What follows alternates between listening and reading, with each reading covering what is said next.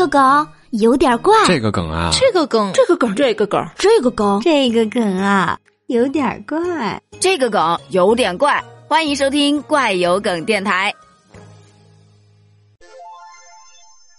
近日，在四川有一则妈妈在饭店做洗碗工，女儿每天开宾利接送她上下班的事儿，引发了大众的热议。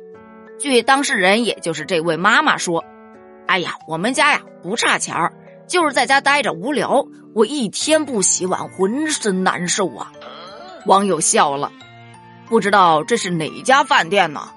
看来只要阿姨想洗，你这家店就黄不了。在家里待着待傻了，就该被坏人找上门了。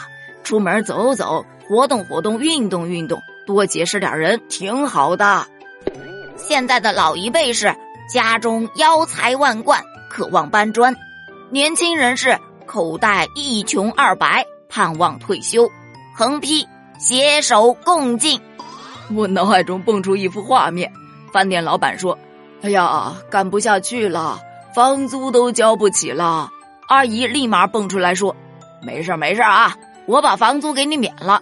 有什么困难尽管和阿姨说，别藏着掖着。我说最近碗怎么越洗越少了呢？啊，我先去洗碗了。这个我能理解的，我哥他钱多的花不完，我叔叔非得上班，都快七十多岁了。”他一休息，饭都吃不下，这就是有钱人打发时间、体验生活嘛。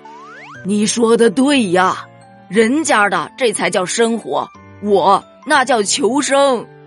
不管家里生活怎样，还是要努力。阿姨的这种精神、这种想法，真是太好了。所以说，人在不差钱的时候，做什么工作，他都是开开心心的。等到我修炼修炼。如果哪一天我上班不难受了，我的境界大概也就差不多成熟了。我想说的是，别听节目了，赶紧盯好你手中的盘子，不然连洗碗阿姨你都赶不上，也不晓得老板的宾利还接不接洗碗阿姨呢。我想去洗个碗，对此你有什么看法呢？评论区见哦，拜拜。